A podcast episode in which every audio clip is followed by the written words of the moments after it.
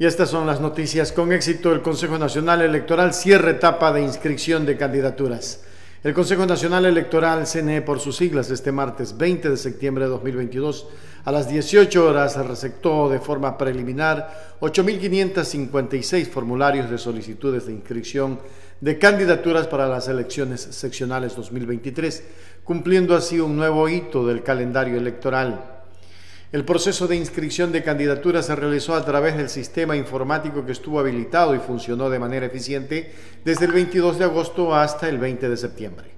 Adicionalmente, para garantizar un desarrollo eficaz del ingreso de las solicitudes, el CNE implementó 250 eh, mesas de asistencia técnica distribuidas en las 24 delegaciones provinciales en donde las organizaciones políticas podían acudir para realizar sus inscripciones de acuerdo al boletín de prensa.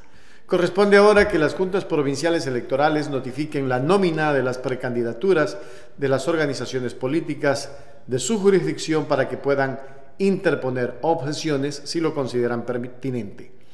Las resoluciones de las juntas provinciales electorales se podrán impugnar ante el Pleno del Consejo Nacional Electoral o apelar ante el Tribunal Contencioso Electoral. Luego de todo este proceso, las candidaturas podrán considerarse certificadas y oficialmente inscritas.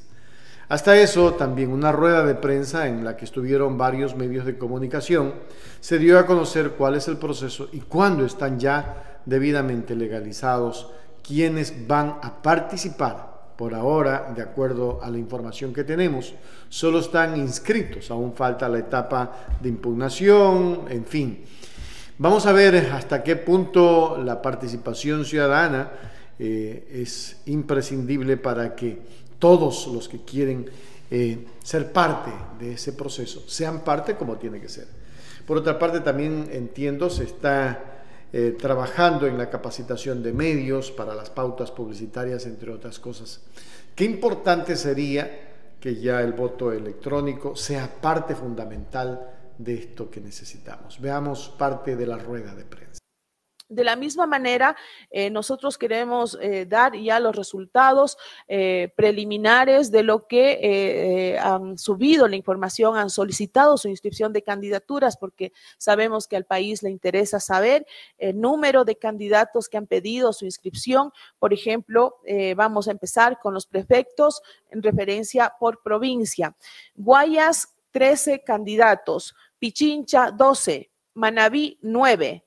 Azuay 10, Los Ríos 5, El Oro 10, Esmeralda 7, Bolívar 8, Cañar 6, Carchi 4, Chimborazo 9, Cotopaxi 8, Imbabura 10, Loja 12, Morona Santiago 5, Napo 6, Orellana 6, Pastaza 7, Santo Domingo 11, Sucumbío 7, Santa Elena 6, Tunguragua 11 y Zamora Chinchipe 5. He hecho referencia al número de candidatos de prefectos para las 24 provincias, perdón, para las 23 provincias del país, puesto que Galápagos no elige prefecturas.